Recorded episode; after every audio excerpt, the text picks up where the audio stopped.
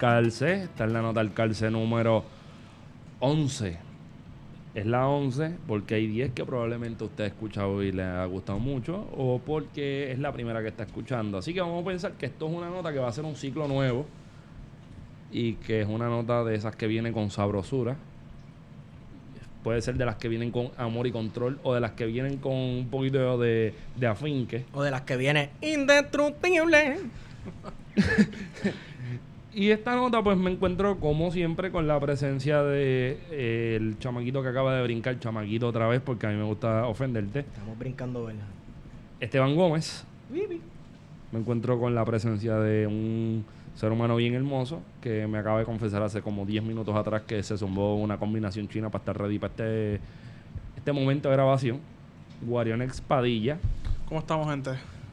Yo, yo estoy bien, bebé. Ahora te voy a decir bebé, porque eres así chiquito. Y entonces tenemos una visita que a mí, me, por lo menos a mí, que lo conozco de años, de años luz, pues me tiene bien pompeado.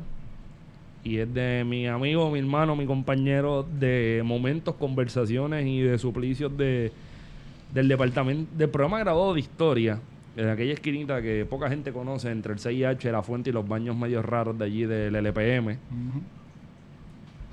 Que de hecho es un, un cantito bien chulo esa esquina ahí. Ahí, se han- ahí probablemente se ha resuelto muchas cosas en el país, pero a, a nosotros no nos hace mucho caso. El, el único defecto era que yo creo que nunca había papel de baño en esos baños, brother. Pero habían los mejores, pero, pero estaban los mejores grafitis de baño en la historia de la humanidad. Ah, no, claro. Siguen estando los mejores gráficos. Rafael Acevedo Cruz en la casota. Yes, saludos, saludos. Pues mira, yo traje a Rafa porque hay- había una inquietud desde hace mucho tiempo. De esas inquietudes que, que, mole- que pican, joden y molestan. De hablar de salsa. Las, las mejores conversaciones que yo he tenido de salsa las he tenido con Rafa, ¿verdad? Qué bien. Coño, Rafa, no te pongo humilde, es verdad. Yo quiero titular eso Salsa Deep. Salsa deep, me gusta, me gusta. Y, y entonces yo le dije a Rafa, yo le dije a los muchachos un día, mira, vamos, vamos a hablar con este pana que yo creo que, que cumple no solamente con las expectativas del proyecto, sino que las sobrepasa y que yo creo que deberíamos darle un espacio a que él traiga su temita. Que digo temita por, por ponerlo humilde, pero ustedes al final decidirán si él, lo si él tiene el guiso mangado o no lo tiene mangado. Y exponer cosas que normalmente nosotros no, no estamos sujetos a ellas. Claro, digamos que traemos a alguien para que nos instruya, para no estar hablando de estupideces, de cosas que nosotros no sabemos del todo, vamos, porque no- uno no puede ser todólogo. Porque no somos abogados, No ni somos tenemos un doctorado. exacto. Ni No Jay Fonseca 40 tampoco, PhD. ¿verdad? No, no, no. Eso fue la visita especial, eso no fuimos nosotros. Mira, pero coincido, la diferencia entre Bélgica y Croacia es que una está en otro lado y la otra está en otro. Sí, seguro, seguro. Ahora bien, el reto de nosotros hoy es hablar de salsa desde una perspectiva un poquito más historiográfica, Definitivo. un poquito más seria, un poquito... Con análisis sociológico e histórico. Fuego. Sí, me gusta, sí, me gustan sí. las palabras Wario. Tacho. Hmm. Así que, habiendo dicho eso, después de esta introducción bien bonita, pues, Rafa, Sí. zúmbala por ahí, vamos a ver por dónde vamos. Al final esto tiene que quedar bien cabrón. En verdad va a quedar bien cabrón porque ya tú estás aquí. Bien, a fuego. Pues mira, quiero comenzar primero dándole las gracias por la oportunidad. Eh, gracias también por la iniciativa que se toman en hacer este programa. Los he venido escuchando poco a poco y me gusta lo que están haciendo.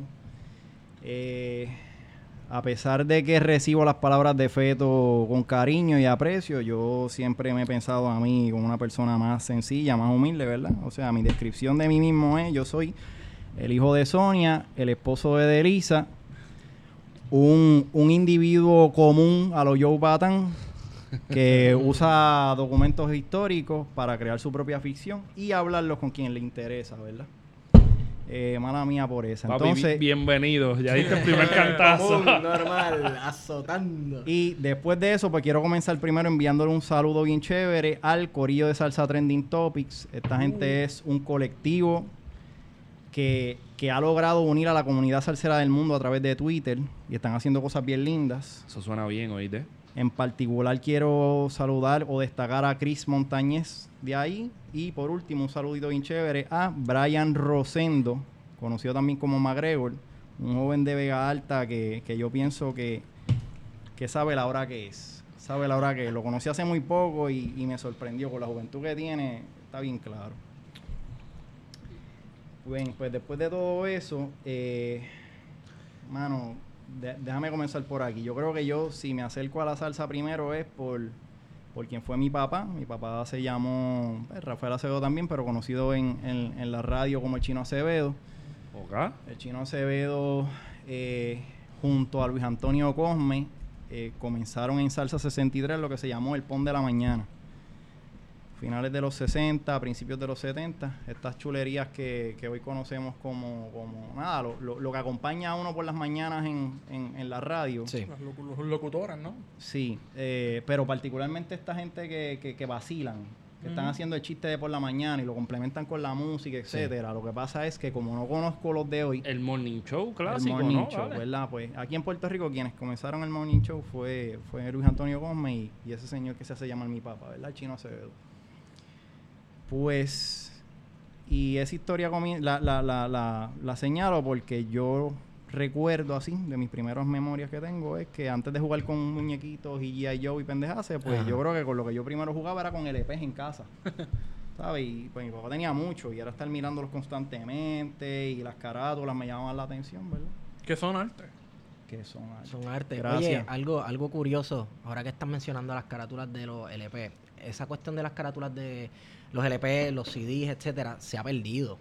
Este, creo que cuando un artista eh, publicaba una obra musical, un, co- un conjunto de canciones, un LP, etcétera, era no solamente es- esas canciones y escúchalas y siéntete bien y baila y vacila, sino que también en, en el arte del LP y del CD, pues habían conceptos y cosas que eran parte de lo que se publicaba. Y algo que me llama la atención eh, de esas carátulas era que eran tan variadas como la carátula de Héctor Lavoe y Willy Colón del, del Oh. disco Lo Mato, que él Mm. sale con una pistola apuntándolo, lo Son mato bien si compré este disco, exacto.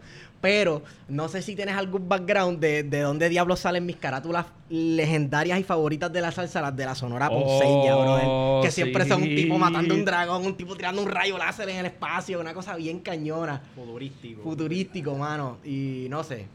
Me vine solamente que esa cuestión se ha perdido Sí, se ha perdido. del arte. Se ha perdido, se ha perdido. Yo pienso que la tecnología, eh, ¿verdad? Yo que me gusta trabajar siempre la relación entre la historia y la memoria y las y las cosas estas que, que los aparatos institucionales eh, por, por, por fuerza borran. Ok. ¿Verdad? ¿Qué, qué es lo que te quiero decir yo, verdad? Si nos estamos moviendo de, de música análoga a música digital, pues el proceso obliga a que estas cosas que está diciendo ¿Se pierdan? se pierdan, ¿verdad? Pero yo lo que veo es más que una, en vez de verlo como una añoranza, ay, se perdió, yo lo que estoy viendo es una, un- una tachadura, un borrón desde arriba, ¿verdad? Ajá. Haciendo que, que, que- que se olviden algunas de estas cosas, porque yo pienso que el olvidar también se enseña. Exacto.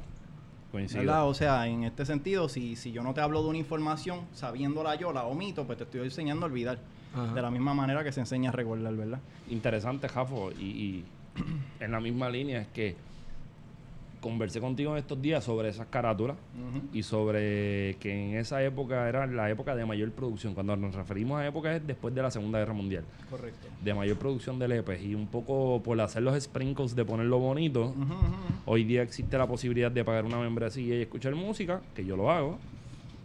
Bajarlo ilegalmente, meterle a YouTube o lo que sea, Pandora gratis, pero está reviviendo el LP. Quizá por una construcción hipster, media loquita de eh, que se ve bonito, la añoranza que tú dices y, y toda la cuestión, o porque, como bien has dicho, el tachón no fue tan fácil.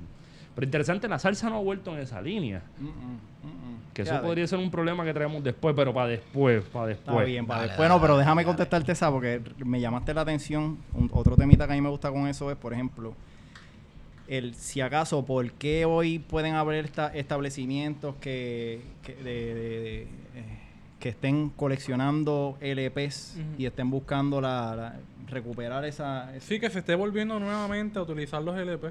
Pues yo creo que uno poniéndolo en un contexto amplio es un fenómeno de los tiempos en el sentido de que el, ¿verdad? Y esto es una hipótesis eh, que yo estoy seguro que salió de conversaciones con diversas personas y pues la hago pública aquí. Y esa es la importancia de la discusión y de Correcto. sentarse a conversar. Correcto, Ajá. correcto. Este, que el siglo XX pasó tan rápido eh, que entonces eh, hubo unas cosas que, que- que fueron como fugaces y se perdieron y entonces el siglo XXI es el siglo de la vuelta al pasado. Puede ¿verdad? ser, puede Lo ser. estamos viendo en el cine, ¿verdad? Lo estamos Los vi- 80 en el cine. lo- sí. sí, sí, sí, o sea, qué sé yo. eh, Y eh, los LP, que ahora todos los artistas están sacando eh, La discos le- especiales. Exacto, la moda, etcétera. O sea, yo lo que estoy, no todos estamos funcionando con la conciencia de que hay una vuelta al pasado porque pasó fugaz. Solamente estoy diciendo que entre con las personas que he hablado y las charlas que he tenido, me tiene sentido el de pasó tan, ¿sabes? Estamos hablando de que a finales del siglo XIX, por ponerlo en un contexto bastante local, locomotoras, eh, pequeños trolleys y de momento eh, barcos eh, eh, chéveres, Aviones. aviones, eh, carros, etcétera, ¿verdad? Este, llegamos a la, se, se llega a la Sí, humanidad. a esa última década de- de- del siglo XX evolucionamos demasiado rápido. fue tan y tan fast paced. 19 dirá. No, no, el siglo XX. Estamos Sí, no, hablando, bueno, ¿no? Que a partir o- llega el hubo- avión, se hace, se hace accesible el carro, Sí. este, las transformaciones en la tecnología. Es cierto lo dice Wario, del, eh, uno lo pudiera ver en dos velocidades, o sea, del, de finales del 19 hasta finales de la Segunda Guerra Mundial había una velocidad, pero de la Segunda Guerra, de- el final de, del 46 en adelante, por lo menos siguiendo a Hobsbawm aquí, eh, del 46 en adelante, como hasta el 70, digamos, según lo que estoy recordando de él, este es el libro de historia del siglo XX por Eric Hobsbawm, Yeah. para citarlo apropiadamente, eh, él habla de que hubo una transformación exagerada, inédita incluso de todas las, no solamente las relaciones humanas, sino la producción. La tecnología. Y, eh, y en eso yo creo que es que, ¿sabes? De, de final del 70 al 2000 llegamos a, a nada, internet, globalización, etcétera, y entonces ahí es que está esta añoranza, este, ¿verdad? Lo empiezas a ver De con... que todo tiempo pasado fue mejor, que es parte de, de ese. de Sí, y entonces ahí, ahí tú puedes colocar una canción, ¿verdad? trayéndola a la salsa brevemente, las cosas no son como antes o la cosa no es como antes de Ismael Miranda, ¿verdad? Ya había un quejo, ya había un quejo en ese momento de, de, de eso, ¿verdad? Pero bueno, esto, las portadas de la Sonora Ponceña, yo nunca me he puesto a pensarlo. Ajá. Pero este me sí me llama la atención lo por eso te menciono la palabra futurística porque eh, coinciden con si estamos hablando finales de los 70 coinciden con las películas de Star Wars. Claro. O sea, ata las Star Wars Sí, rápido, ¿verdad? sí, y entonces este debe haber habido un gusto, un gozo en esa época por, por eso. Y entonces de ahí yo creo que la, la sonora se estaba alimentando. Sí. Y entonces... Hay que, hay que traer a, a- a Papo, obligado. Hay que traer a Papo. Papo, ¿qué fue esto? Obligado, ¿verdad? Háblanos. Sería chévere escucharlo, ¿verdad? Este, pero no me sorprendería que te diga eso porque en el, en el ambiente tiene que haber estado. Por ejemplo, eh, la primera orquesta, un- una vez Roberto Roena se separa del combo, del gran combo, la primera orquesta que él formó se llamó Roberto Roena y los Megatones.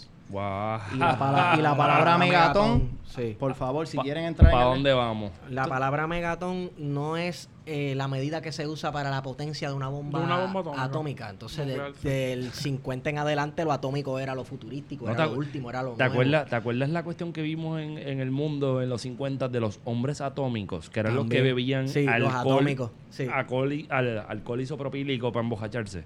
Sí, los O atómicos. sea, estaba de sí. moda esa cuestión. Oye, Rafa, vamos por ahí, vamos a darle, Pues vamos a darle no, a eso. y sí, y, se, y sigo por eso. Entonces, una vez se rompe ese primer, esa primera orquesta, eh, Roberto Ronel y los Megatones, la que él monta luego es la Apollo Sound. Y cuando se le pregunta Apolo. a Apolo es porque él dice, el primer día que nosotros empezamos a ensayar como grupo, ese día estaba eh, lanz- lanzándose el, el Apolo 11 a- al espacio, ¿verdad? o sea, Ah, ahí está la explicación. Entonces, i- igual, igual, con la misma ambición que estaba saliendo el Apolo hacia el espacio, esa era la misma ambición musical que ellos tenían, ¿verdad? O sea, vamos afuera, nos vamos hacia allá. Coño, está duro eso. está Este, duro, está duro. Y, y entonces, ya que me dice que me vaya por ahí, esta es la parte de la salsa que a mí me gusta, es decir, analizarla en su debido contexto. Y eso lo hablamos antier. Yo quiero hacer la salvedad de que, por ejemplo, la estaca de la que se amarra lo- los estudios puertorriqueños sobre la música específicamente la salsa, es el libro de Chuco Quintero. Es cierto. Salsa, eh, sa- salsa sabor y control. Sí. Quizá un poquito en cuerpo y cultura, que juega la cuestión de la salsa y la identidad, pero uno de los consejos que yo quiero dar, y yo sé que cuento con el aval de Rafo, es que hay que darle contexto, que la salsa no nace en un espacio vacío y que no es una cuestión de música, tiempo y festejo y cosas bonitas, sino que también puede ser una forma en la que entenderíamos o podemos entender la vida que no tuvimos. O sea, yo no viví los 70, no viví los 50, no viví los 60, pero puedo entender cuál era la sociedad puertorriqueña y de Nueva York, porque esto es importante hacer la salvedad con Nueva York. Que es el otro Puerto Rico. Así. Exacto. Amén. Amén, gracias, hermano. So, hay que contextualizar y hay que tener esa, esa cosa clara. Así que esta conversación con Rafa no solamente va por lo teórico, sino va por, la, por el interés de, de poner las cosas en su sitio. Vamos, puede ser desde la perspectiva de Rafa. Si alguien quiere meterle Claro. 5 o 6 años de investigación a esto y sacar algo distinto, pues bienvenido sea. No, sacar, no- solamente algo distinto, sacar algo mejor. Exacto. Que estás apretadito, estás apretadito en esa. Pero la cuestión es contextualizar. O sea, la salsa no se da en el vacío. La salsa podríamos muy bien compararla con, con el trap y el reggaetón. Se pueden. Pero- se pueden. Pero vámonos por la cuestión empezando. Aquí tenemos un rondowncito, pero vamos a empezar por donde te gusta. Dale. Vamos a hablar de la salsa y lo político desde una mirada específica hacia la Guerra Fría. Muy bien. Antes de eso, Porque es que es el momento. No, no, no, no. 50. es- Está genial, está genial. Antes de eso, que quisiera hacer esta siguiente salvedad. O sea, hasta el momento, esto es lo que yo he encontrado. Cuando tú te enfrentas a la historiografía o la literatura sobre la salsa, eh, hubo un primer debate sobre el nombre. Eh, pensando en que era música cubana. Ujú. ¿verdad? Todo lo que es en música cubana.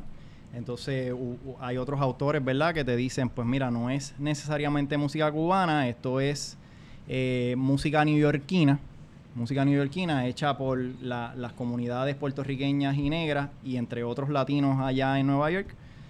Gente que decide quedarse en, en- en que es salsa música neoyorquina, pues lo que dicen es, aquí tú tienes dos, dos eh, vertientes, te dicen, mira, esos neoyorquinos lo que te están haciendo es que están modernizando la música cubana para seguir dando el hincapié a la cubana. Y otros que lo que te dicen es, fíjate, no es ni siquiera la modernización de la música cubana, es la maten, ma- matancera, matancerización de la salsa. Es como que, digamos, y aquí esto ya es yo especulando un poco, hay un bloqueo, no está saliendo música de Cuba, pues entonces tú tienes a O sea, ¿Te refieres, para los que no sepan un poco, te, te refieres a la orquesta, la orquesta...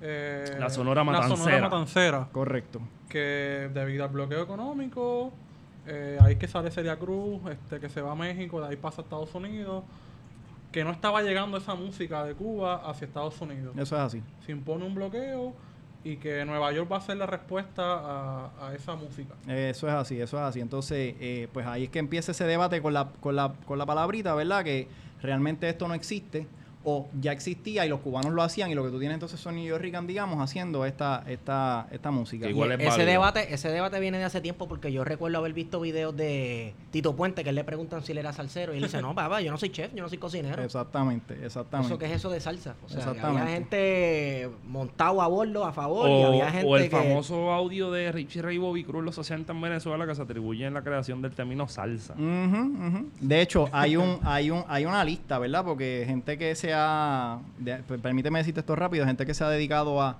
a, a buscar quién lo dijo primero, ¿verdad? Como si Este, eso fuera importante. Sí, ¿verdad? Pero nada, es una, es una discusión que se tuvo este, en el, para finales de los 20. Como no me acuerdo la fecha, pues lo generalizo. Para finales de los 20, Ignacio Piñera y su conjunto, cubanos, Eso es así. tocaban son, pues sacaron una canción que se llama Échale Salsita.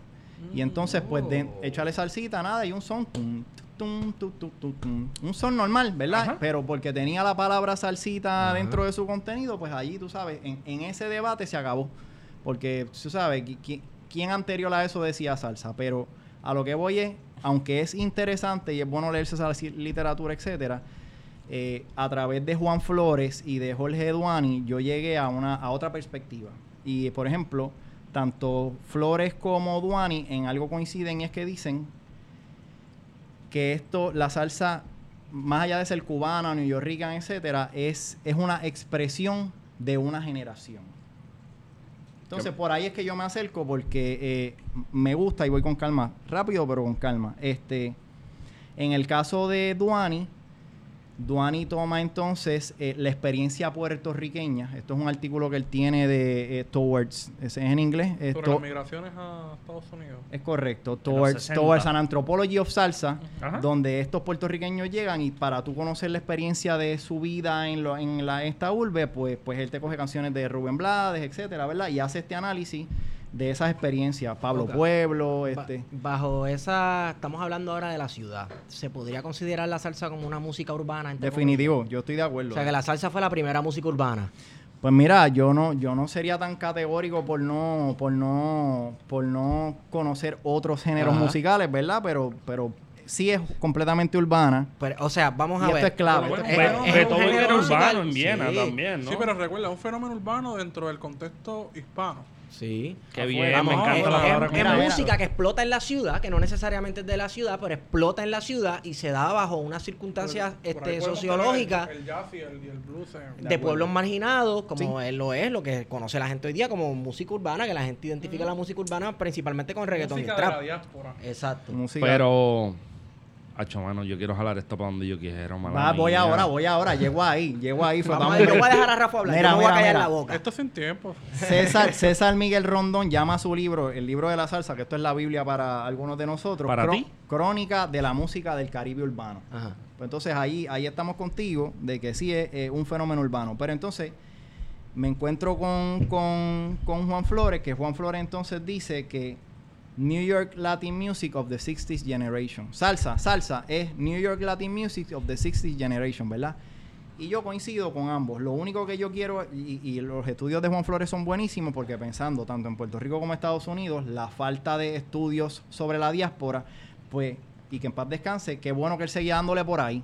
Pero yo, yo Juan, lo hubiera extendido más que, mira, más que un New York Latin Music, esto fue un 60s, digamos, 60s Generation Music. Y entonces ahí es que yo empiezo a inventar con la de que yo pienso que la salsa, y repito de nuevo, más allá de que si cubana o neoyorquina, La tesis. fue, fue la expresión cultural de una generación que estaba desarrollándose en, en- en este en este Caribe y Caribe aquí incluye Nueva York en este Caribe urbano después de la Segunda Guerra Mundial repito Como un sentido de pertenencia. fíjate yo lo veo más que como un yo lo veo más como un outlet un outlet un- una, una válvula de escape o sea Ajá, A unas Ajá. situaciones de precariedad que Exacto. esta, Estoy esta viviendo unas situaciones, de sé yo, está esta música, sea que haya llegado de Cuba o no, eso no es lo que es relevante en este momento. El asunto es que me está dando el espacio para yo expresar lo que es mi vivencia, sea en Nueva York o en Puerto Rico. Exacto. Y aquí entonces yo puedo... Pero entonces, Dímelo. le quiero añadir a eso. Eso hace irrelevante si es Nueva York o Puerto Rico. por supuesto. Y eso me gusta. Sí, sí, sí, lo difumina, vamos. Sí, sí, no se ve. No se lo, ve, lo- punto. lo no se ve. fumina, o sea, un Caribe urbano, o sea, y, y está cool eso, este... Y esa es la época. Que es aquí en Villa Palmera, la calle Serra, aquí en Santurce. O sea, exacto, exacto. que fue ese fenómeno de, de- de sobrepoblación de Vamos, esta pero área. viene Nueva York puede ser un Caribe Lo urbano, es, Harlem. Lo es, lo es. Me refiero a Puerto Rico, ¿no? Para pa, Pero- tener un lugar geográfico. Pero también esto va a la par, y yo no quiero llevarlo por ese lado, pero va a la par con la migración puertorriqueña en Nueva York. Lo es. So, que era de estos lugares precisamente, Claro. la de Santurce. el fanguito, Santurce, toda la cuestión, pero Ah, e- es bien difícil, llegué, dale, sigue. dale, es bien difícil verse, o sea, es bien difícil desligar una cosa con la otra. Sí. O sea, todavía sigue siendo algo más grande de lo que pensamos. Sí, Pero sí. dale, síguelo por ahí para abajo. Mira, llegando a todas estas conclusiones que estoy compartiendo con ustedes, y gracias de nuevo por la oportunidad, este, veo lo siguiente. Cuando tú tienes un libro como el de Chuco, muy bueno, este, el de Salsa, Sabor y Control, Este podcast hay que empezar a, a tirar, a hacer un live streaming o a grabarlo Sí, para que sí, vean los sí, gestos y estas sí, cosas. sí, sí. este, eh, eh, eh, encuentro lo siguiente, por tomar solo un ejemplo. Él coge una canción del disco de Baila con Cortijo y su combo, que se llama Déjalo que suba. Déjalo que suba la nave, déjalo que ponga un pie, que van a llevar latigazos hasta que los que están por nacer, ¿verdad? Él con, con su, ¿verdad? Y también hay que tener en cuenta que él está produciendo su conocimiento localizado y contextualizado, o sea, en los 90 y, y- y lo que estaba pegado en los 90 era la migración y el, el, el, el vaivén de Sí, donde sale Duan y eso, pues él, él Espérate, pausa. ¿Este es Duani o esto es Chuco? Chuco. Yo solamente contextualicé donde, de donde saldría el trabajo de Chuco. Ah, no, no, no, es que diste Duani de momento y dice, wow, Sí, sí, está, bien, sí. está bien, está bien, está bien, está bien, estamos, estamos bueno, es Chuco Quintero. Dicho eso, pues tú tienes a Chugo entonces analizando esta canción como una experiencia de los puertorriqueños que están saliendo de finales de los 40, 50 y 60 hacia Estados Unidos Ajá. y eh, vela cómo los van a recibir a latigazos allá, ¿verdad? Déjalos que suban a la nave, déjalos que pongan un pie, que van a recibir latigazos hasta los que están por nacer. Esa sería, o esa es, perdóname, el análisis que le da Chuco a esa canción. Ahora, si volvemos a lo que yo estoy planteando de que es una expresión cultural de una generación, eso te obliga a pensar la producción, tanto del disco como de la canción, en su época. Ese disco salió en el 58. Contexto, contexto, Contexto. contexto, contexto. a ese disco salir en el siempre. 58 eh, y, y entonces pensando que los discos se producían como concepto, como tú dijiste ahorita, Ajá. con un orden. La canción 1 no está en el número 1 porque le dio la... eh, eh, todo estaba... Sí, todo está cuadrado. que- está querían, cuadrado. querían, querían este, llevar un tipo de... de- de- de- de- por usar una palabra eh, moderna, un discurso, ¿verdad? Para lo que voy es, Después de la canción de Déjalo que suba, sigue la canción El Satélite. ¡Oh! La Ah, canción satélite. El Satélite hace referencia a el Sputnik que fue lanzado unos meses antes, en el 57. De hecho, la canción El Satélite fue escrita por Tito Rodríguez y Tito se la dio a Cortijo para que Cortijo la cantara y el coro era eh, ¿En qué pararán las cosas? ¿En qué pararán las cosas? Los rusos tiraron un satélite a la vuelta del mundo. Y el soneo de Maelo como que, mira, mano, esto se va a acabar, esta gente está al garete, se acabó el mundo, etcétera, etcétera. Pues Que Tito Rodríguez también tiene una canción que se llama Los marcianos llegaron ya. los marcianos llegaron. Pero lo cabrón de todo esto es que todavía, ¿eso sale en qué año? Esto, esta que te estoy hablando es 58. 58. Del 58 al 2018, ¿cuánto tiempo hay? 70 años. 70 años. 60, O- 70. Y hoy día, mientras ellos estaban pensando en eso, nosotros los estamos pensando. Sí, sí, Eso sí. está cabrón. eso está Lindo, cabrón. lindo. Gracias, gracias. Ah, qué chulo. por, por traerlos a la memoria, mano, tú sabes. Y entonces, pues a lo que voy es, si lo traes al contexto y lo fuerzas a pensar dentro de la producción, yo le pudiera decir a Chuco, Chuco, yo entiendo lo que tú estás diciendo, sin embargo, sin, Está al em- garete.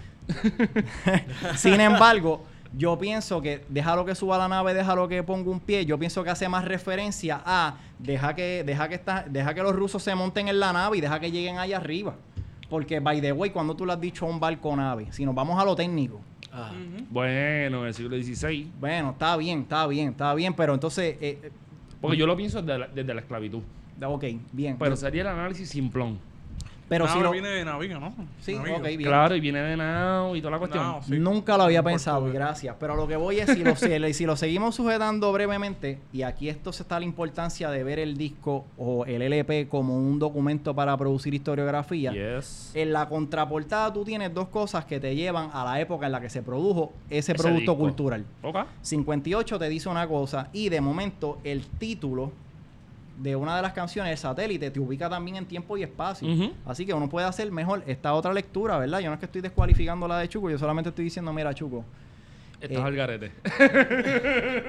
Y para concluir ese tema, eh, eso es lo que ha sobreabundado en la salsa. Quien le gustan los la teoría sobre la raza o sobre el género, pues eh, se acuerda de alguna canción Mm. y de momento dice, concho, aquí hay género y, y la desmonta y la hace bien chévere y yo me divierto leyéndola. Dame un break, dame un break, dame un break. Y yo me divierto leyéndola, pero yo digo, somehow they're missing a step en este asunto de que, de que está faltando el- la contextualización de ese producto cultural. Dale. Es que me da gracia porque sería como hablar de salsa e identidad con Soy Boricua de, de, de Bobby Valentín. O sea, no hay nada que analizar ahí. Soy Boricua, 15 minutos diciendo Soy Boricua. De hecho, es la canción de, es la canción de Carlitos Colón, Sí. entrar al cuadrilátero. O sea, ahí no hay análisis. Esto es, esto es demasiado fácil. So, eso es lo que quería decir. Nada, No, es no, todo. pero está bien, está bien. Entonces, de nuevo, a lo mismo. Yo pienso que hasta el momento todo lo que yo he leído han sido eh, estudios buenos, otros casi casi. Y, y esto es lo que yo encuentro que falta. Falta entonces alarlo hacia el contexto. Que de hecho, entonces, hablando con un compañero de historia, él me decía que pues para precisamente parece que están los historiadores, ¿verdad? Para, para eh, generar el contexto y entonces eh, fundamentar el análisis, etcétera. Pero hay que pagarle, pues. Esa gente, o sea, comen, comen. Sí, los historiadores comen. No echen Boyardee, coño. Por lo menos una libre de pan. Una libre de pan, por lo menos. Mira, Ra- pues dicho eso, pues lo- Rafa- llegamos a la Guerra Fría. Rafa, y si cae un Sí. demonio atómico. A Pragadán.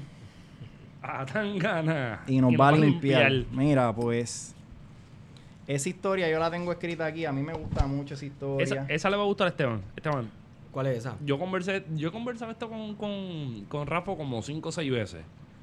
Cada vez se mantiene, el análisis se mantiene bastante, digamos, nítido.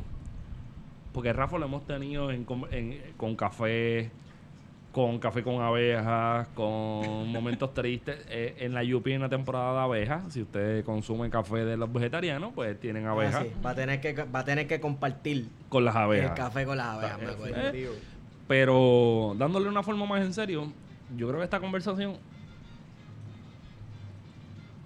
No se oye casi. Este. Esta conversación yo la tuve contigo. Sobre todo la del demonio atómico, que es lo que está heavy. Porque la. Yo quiero pensar que en Puerto Rico, y yo creo que es un fenómeno mundial, la gente escucha las canciones y se enfoca en la música, en el beat, que vamos, no, no cuentan los tiempos, no cuentan, o sea, Rey Barreto, la orquesta Rey Barreto, y tú le puedes preguntar a alguien que no sea un cocolo de esos que va al Día Nacional de la Salsa con dos líneas por encima del bigote, con su camisa de las banderas, que eso es un personaje que se ha mitificado, pero que no significa que no sea real. O sea, yo- Wario, ¿tú sabes quién es Tito Allen? Pero lo has escuchado mil veces. Yo no voy a preguntarle eso a, a, a- a Rafa porque voy a lucir bien incómodo. A la gente se le hace difícil pensar que Rey Barreto tiene una orquesta y que él nunca cantaba, porque lo normal es que alguien canta, que da la cara. Ajá. O sea, no, no un tipo de como de 6'4, 6'5 dándole las congas. Eso es un poquito incómodo. Pero, dejen de mirarme, me siento mirado, me siento en ¿Me estás hablando? Te estamos mirando. No, Estamos no se prestando atención. Dale, voy a mirar para Pero- el piso. Perdí la línea ahora. Un, un buche de cerveza me la trae. Mm. Salud. Llegó, salud. Amén. Pero, vamos para el demonio atómico. Llegamos al demonio atómico. Pues mira, esa historia para mí es interesante por muchas razones. Primero, eh, la genealogía de la salsa plantea lo siguiente. En términos generales, la historiografía y literatura dice, la salsa sale Cuba a Nueva York y de Nueva York al resto del mundo. Y si tú tomas esa historiografía, ¿verdad? Ese, ese conocimiento que se produjo y lo estableció, pues, pues suena chulín, pero de momento tú dices, ¿y dónde cae el gran combo en esa genealogía? Porque eh, el gran combo es hijo de Cortijo y su combo. Y Cortijo y su combo, de donde sale de la 21. Así que, ¿Dónde es eso? eh, en Santurce. Ah, gracias. Sí. GPS, para que sepan. No, la, la Loíza no, no es... Ahora piensan que es comida y toda la cuestión, pero antes era música. Claro. Y gente pobre tratando de salir, de echar para adelante. La 21 es por donde está este, Walmart. el, el lote 23. Por ahí cerca. Mira, la, la- la 21, esa historia la podemos contar en otro momento, que by the way la, la tengo desarrollada. Todo ese terreno donde está Bellas Artes en este momento, Ajá. Eso era la 21. todo eso y más hacia allá atrás, corriendo esa de Diego, todo eso era la 21, ¿verdad? Y entonces, ahí. rápido, rápido, te lo digo rápido. Hacho, no lo dejo para otro podcast. Mira, No, zúmbalo. no, no, no, no, no, mira, lo que quiero decir es, Anda la gente con las ganas para que por más. lo que quiero decir es lo siguiente, pues desmontamos brevemente esa pequeña historiografía, Cuba, eh, Nueva York, Nueva York para el resto del mundo, con Cortijo y su combo. Eh, en el 1962, marzo del 62, Ujú. Cortijo y su combo se rompe. Ajá. Porque encontraron a Ismael Rivera con droga y pues lo meten preso. Ahí es que él hace la canción de las tumbas. No, mucho después. Mucho después. Mucho después, pero de alguna manera en esa... eh, eh, eh, quien, cuando sacó la canción, la gente recordó pues esa experiencia, Ajá. ¿verdad? Porque todavía, todavía estaban bastante jóvenes en ese momento. Se rompe Cortijo y su combo y el combo quedó disgustado un poco con, con- con lo que pasó, ¿verdad? Y entonces el primero que se sale de- de- del combo, digamos, es Rafael Itiel, que dicho sea de paso, Rafael Itiel era el pianista de Cortijo y su combo. Qué cosa que yo no sabía. Rafael Itier era el pianista de, su, de Cortijo y su combo. Este, Roberto Ronera era un bailarín. y, y- y tocaba algunos instrumentos y entre otros Martín Cruz, etcétera, ¿verdad? Al Rafael Itiel retirarse, eh, hay un documental bien chévere que se llama Salsa o especial de estos especiales navideños que hace Banco Ajá. Popular que como se lo dedicaron a se lo dedicaron al Gran Combo, pues ahí tiene mucha desinformación y está bien chévere para los que estén interesados. A lo que voy es que una vez en, en ese documental eh, Itiel dice, mira, yo me salí dos semanas después se salió el resto del combo. Ajá. Deciden tiempo después, estamos en marzo del 62, deciden tiempo después tener una reunión en casa de la mamá de Roberto Roena, que era en Miramar. Y allí asistió todo el combo, menos Cortijo y obviamente menos Ismael, que estaba preso. Mm. Y empiezan a decidir este que va a ser el futuro ahora de- de- del combo, ¿verdad?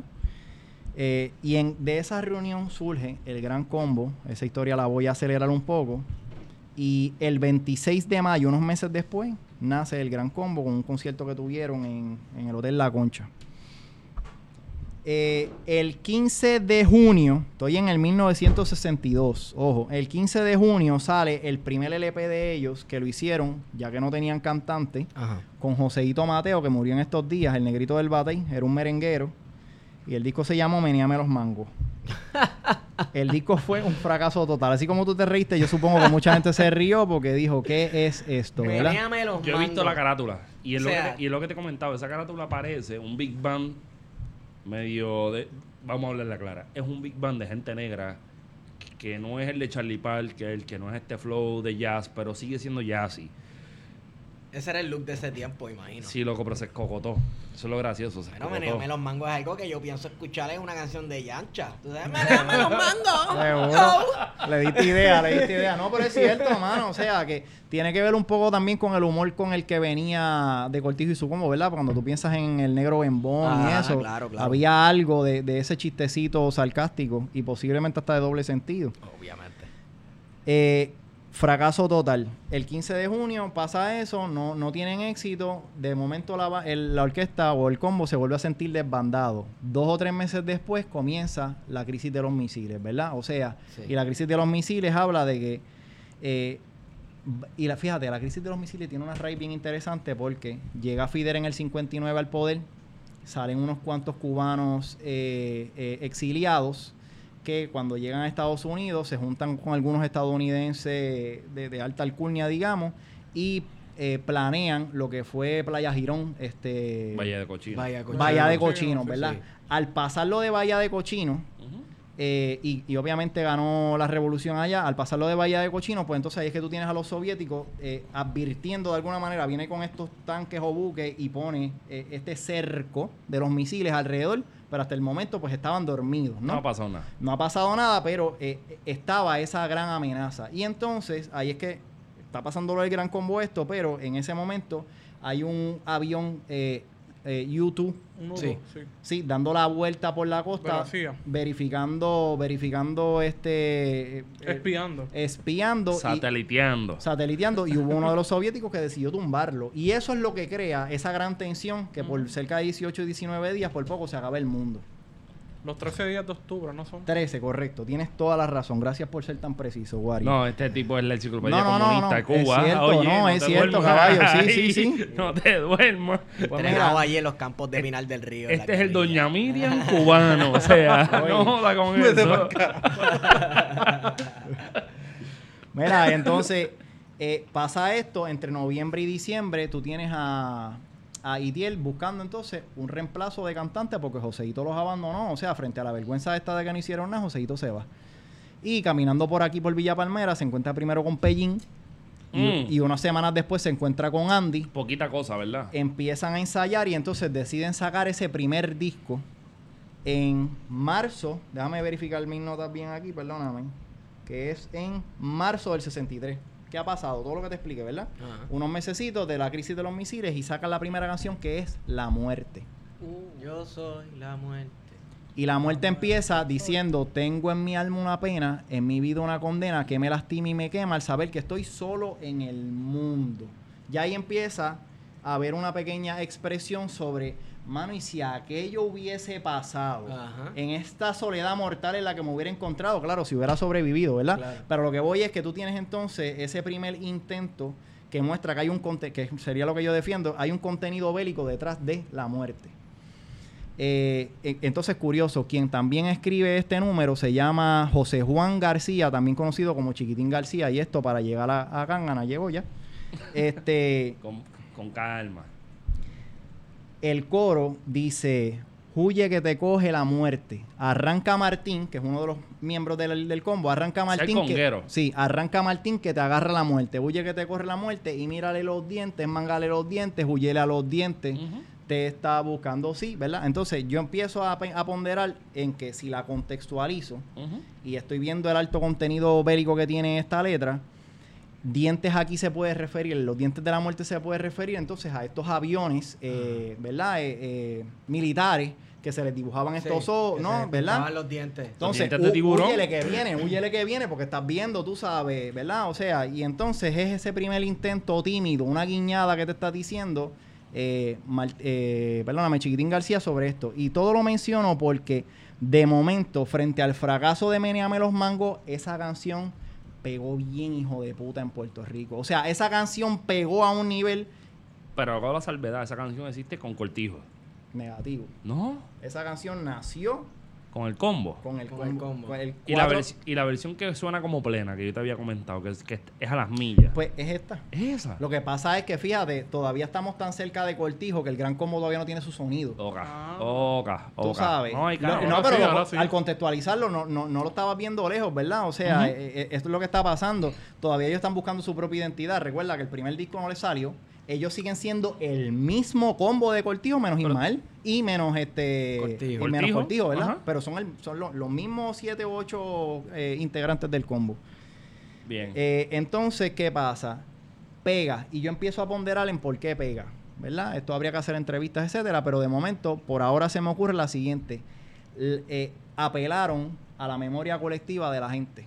Cuando la gente de momento, que, que de alguna manera están siguiendo al combo, oyen, tengo en mi alma una pena, en mi vida una condena que me lastima y me quema el saber que estoy solo en el mundo, eso tiene que haberles tocado de cerquita porque dijeron, coño, eso, eso, eso pasó los otros días, caballo. Ajá. Ajá. ¿Tú me entiendes? O sea, Ajá. y porque como en esto también hay este eh, elementos de, de, de- de que coño queremos pegar, cuando Chiquitín se da cuenta de que ese fue el palo, oye, pues déjame escribir otra. Y ahí entonces es que él escribe a Cángana y eh, tres o cuatro meses después sacan entonces ese disco que se llamó a Cángana, donde entonces ya está más directo, donde ya es más frontal, donde te dice, y va a llegar un demonio atómico a Pragatán a Cángana y nos va a limpiar, ¿verdad? Oye, limpiar, Es- limpiar es, el- una, es una frase célebre de los, de los, de los boomers. Sí, Te van- oye, te van a limpiar. Te van a limpiar, te van a limpiar hocico. Este, me imagino que estaba apelando al, a- al miedo colectivo que se regó en la Guerra Fría, de la guerra este, nuclear. Correcto. Eh, esta cuestión de que si Rusia atacaba primero, Estados Unidos iba a asegurar que ninguno de los dos iba a sobrevivir, que le iba a lanzar con el, con el arsenal completo. Entonces, estaba, como era el, el reloj, el reloj nuclear, las manecillas El del reloj reloj nuclear, nuclear. sí. Oye, ¿en este, qué, ¿en qué año fue que mataron a, a Trujillo? a 60. Trujillo, 60, 61. El 30 de mayo. Que la canción 60, recuerdo que 61. mencionaba algo también de, de un chivo que lo ponen en fricacé. Mm. Ah, Y en. Santurce siempre ha habido una diáspora dominicana. Claro. No sé si eso se me ocurrió ahora. No, no, pero está bien. se- tema Bueno, para seguir explorando porque esa década, por lo menos para mí, no se ha explorado desde lo cultural. ¿Sabes? Si quien sabe de eso, pues sabe mucho de Muñoz, del PPD y de lo que hizo. Y seguimos debatiendo eternamente sobre eso, pero Sí. no entramos a, a ver A lo cultural, claro. No, ni a lo cotidiano, ni nada de estas cosas que también estaban hablando igual, ¿verdad? Que yo pienso Claro, que- sí, ¿no? La, la Guerra Fría en Puerto Rico, en ese momento, ese escenario regional de la Guerra Fría de Cuba, Puerto Rico, República Dominicana, fue bastante bastante fuerte. Tocó todas las esferas de, de la Bueno, pero es sociedad que tan, puertorriqueña. tan y tan fuerte que tú te vas en los foros públicos de expresión política y la gente todavía está usando esa misma, vamos, La esa misma jerga, esa sí. misma terminología y jerga de, de Guerra Fría y siguen expresando los mismos miedos de Un los 60 saludito. y los 70. Un, un saludito a la derecha blandengue. Un saludito a la derecha blandengue que, Que dice- todavía hablan del miedo rojo y del dice- comunismo. Que y- dice que nosotros somos los que hablamos de eso. No, gente, ya nosotros sabemos que el murito ese que dividía a, a las. Alemania, pues ya no existe. Sí, ahora quieren hacer otro muro, pero ese es en otro lado, eso es otra cosa. Mira, no gente importa. mía, le tengo, le tengo algo que ustedes no saben. Esto es- Amiguitos, dile amiguitos. Me gusta la. Ah, perdón, amiguitos. amiguitos. Amigo. Mira, eh, amiguitos, bebeses, por favor, Ya hay Lamborghinis paseando por, el, por la Plaza Roja en Moscú. El mundo ha Hay cambiado Mercedes, mucho. BMW en, en el malecón de La Habana. Ya eso ha cambiado mucho. Dejen de esas presiones que son innecesarias. Rafa, vamos, Dímelo. vamos a darle un cierre un poquito a, a la Guerra Fría. Seguro. Digo, podemos darle forma No, no. todavía, pero vamos, vamos a darle un poquito de forma a la cuestión de... Y podemos hacer la transición de la Guerra Fría al narcotráfico, que va Oh. ligado con la Guerra Fría. Seguro. Vietnam. Oye, Wario, tú debiste haber ser pintor porque tú, tú le metes duro a las transiciones de color. De colores. de colores. o un cachito para hueler. Pero, Rafa, yo siempre he pensado, te traigo ese pie forzado, no es, no es Dale, con dale, intención. Yo siempre he pensado que los vasos de colores, para mí es una leyenda vegabajeña. A mí me enseñaron que el perico venía en vaso de colores. No es una leyenda. No es una leyenda. Yo al menos cuando joven capié hierba en vasos de colores. vasos de colores. Diablo. Sí. sí. So, los vasos de colores de Maelo no se despegan, pero yo estoy hablando de los vasos de colores de Marvin. De que Marvin por lo menos, para mí es más problemático que Maelo, porque es, es mi referente. Bueno, es problemático, es problemático. Fíjate que ya que traje a Maelo, por ejemplo, y para atarlo con todo lo que te estaba diciendo, yo pienso que son problemáticos porque eh, porque son son gente sincera, transparente, de barrio, humilde, etcétera, ¿verdad? ¿Y por qué te digo esto? Por ejemplo, ya habíamos mencionado brevemente que Maelo cae preso. Exacto. Del 62 al 66, creo que así más o menos la fecha, hizo cuatro años preso. Cuando sale, porque estaba muy caliente, eh, la, la autora Roselena Carrasquillo, ¿Ok? En un libro que se llama The People's Poet, que es una biografía bien bonita sobre Maelo, dice que al Maelo regresar a Puerto Rico estaba muy caliente en la 21, así que se tuvo que ir para Nueva York. Y esto lo voy a atar con Marvin, observa. En Nueva York, Zumba. en Nueva York, él decide formar su, su orquesta y la orquesta decidió llamarla Ismael Rivera y sus cachimbos. Pero ¿y qué es un cachimbo? Ahí voy. La palabra cachimbo es una palabra africana que hace referencia o define a lo que es una pipa y en este caso a la pipa que se usa para fumar marihuana. ¿Ok? Por lo tanto, si algo estaba diciendo Ismael Rivera cuando decía Ismael Rivera y sus cachimbos, en las palabras de hoy sería como Ismael Rivera y sus mafuteros, Y sus digamos. marihuaneros. Y sus marihuaneros, ¿verdad? Entonces, ¿qué pasa? Te estoy hablando de que él viene de un contexto de que estuvo preso porque lo cogieron por droga. Exacto. Y el negro, cuando regresa con su, con su orquesta, decidió regresar con su orquesta que decía Ismael Rivera y sus cachimbos. O sea, el tipo es un bravo. Cuando está diciéndote en ese contexto de que te cogieron preso por droga y yo me fui y monté la mía, ¿verdad? Pues eso es bastante problemático. Yo estoy de acuerdo y contigo. subliminal. Y su- pero, pero subliminal para nosotros que somos jóvenes y no los conocemos. En el Puerto Rico de entonces eso creó una... O es como un mano este tipo, como no aprende. Había un juicio moral sobre él, no aprende. Mira qué caripelado, que es cierto que sí lo otro. O sea, y la prensa del momento lo, lo recoge bien chévere porque fue una falta de respeto, ¿Ok? ¿verdad? Trayéndolo brevemente a lo que tú dices, pensando en que ahí puede haber una relación entre la salsa, reggaetón y trap. O sea, esa palabrota le fue bien fuerte al Puerto Rico de ese contexto. Ok. Hoy a ti y a mí, nosotros vimos cachimbo y whatever. Pero cuando él llegó, Ismael Rivera y, su, y sus cachimbos, es como que, pero ¿y este loco no fue el que cogieron preso? Digo, cachimbo para mí, el referente mío es rumba caliente. Suelta los cachimbos, suelta los cachimbos, ¿no? Rumba caliente. Pero es jodiendo, es jodiendo. o sea que podemos decir que, que Maelo en ese momento se pudo haber convertido en un Anuel fácilmente. oh, total. O probablemente él sería más calle que Anuel. No, No, oh, No, claro. Oh, calle, calle. Vamos. Lo es. Mira.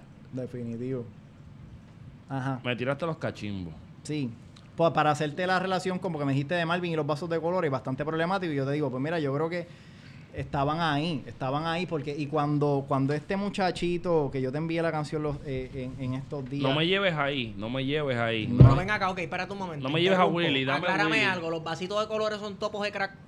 ¿Podría Mm. hacerlo? Eran, pero por lo menos los que yo recuerdo, tú sabes lo- los vasitos, eh, los conos, perdóname, los Ajá. conos donde tú bebes agua. Sí. Mm. Pues esos conos, los que yo capié en mi época de adolescente, Ajá. eran, te los llenaban de hierba hasta lo último, los doblaban para sellarlo bien chévere y entonces los pintaban. Y tenían los verdes, los rositas, los rojos, lo que sea, vaso de colores.